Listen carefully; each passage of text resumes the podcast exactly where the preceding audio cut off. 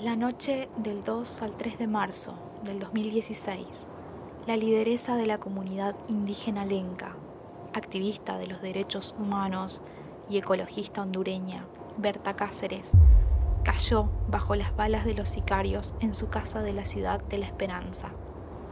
Previamente, a raíz de su lucha, fue criminalizada y perseguida. Dos años antes, en las tierras del Chaco salteño, Lucía Ruiz, referenta del campesinado de Rivadavia Banda Norte, departamento de Salta, sintió que casi pierde la vida por pararse frente a topadoras para detener un desmonte.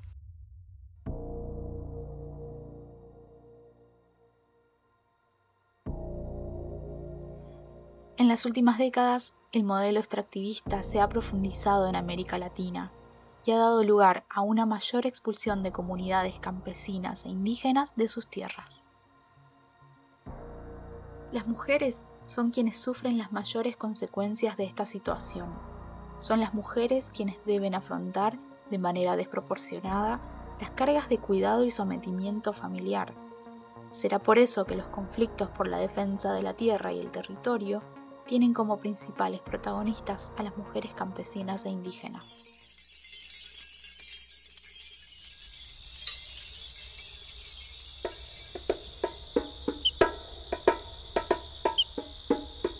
Su historia nos ubica en el Chaco salteño, al noreste de la provincia de Salta. Por empezar, yo mm, soy nacida en el campo. Lucía es habitante de una zona conocida como Estación Morillo. Desde hace más de 20 años lucha contra los desmontes y por el derecho a la tierra de gran cantidad de familias campesinas. Me gusta enfrentar siempre lo que tenga que venir. Lucía es productora, se encarga de las cabras, vacas y chanchos. Y desde que se convirtió en una de las primeras dirigentes de la comunidad, tuvo que enfrentarse a terratenientes, a la policía, a las topadoras, perder compañeros, compañeras, quedar detenida y sufrir amenazas.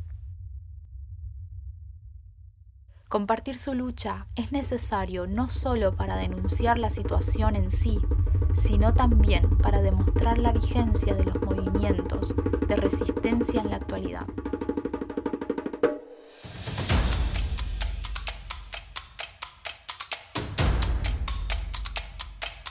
Hace más de una década, Lucía Ruiz y trabajadores campesinos denunciaron la ejecución de desmontes ilegales en el lote Colonia La Juanita y La Santafesina, liderados por el empresario Vidisoni.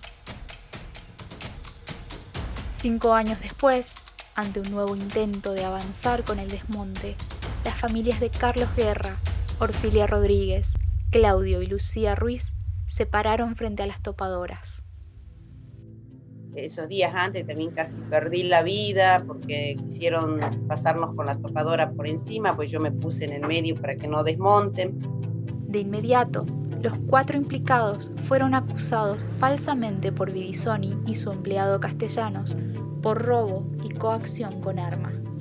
Supuestamente robamos motores de topadoras o arranques de topadora, gatos hidráulicos de no sé cuántas toneladas, han aparecido hombres golpeados, camionetas baleadas, con disparos eh, de armas. Vidisoni insistió en una condena excarcelable para las tres personas involucradas, menos para Lucía Ruiz. En el Chaco los hombres son muy machistas. Es la primera vez que ellos ponen enfrente a una mujer y que enfrenté yo y vengo enfrentando siempre. Finalmente, el 31 de mayo del 2021, el juez de la causa absolvió a los cuatro imputados por el beneficio de la duda.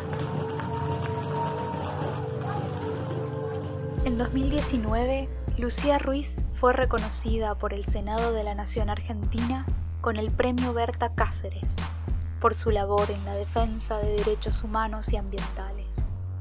Ella, junto a otras dirigentes, conforman la cara representativa de la lucha campesina por la tierra y el agua en el Chaco salteño. Son la fortaleza, la unidad y la resistencia, porque cuando las arañas tejen juntas, pueden atar a un león.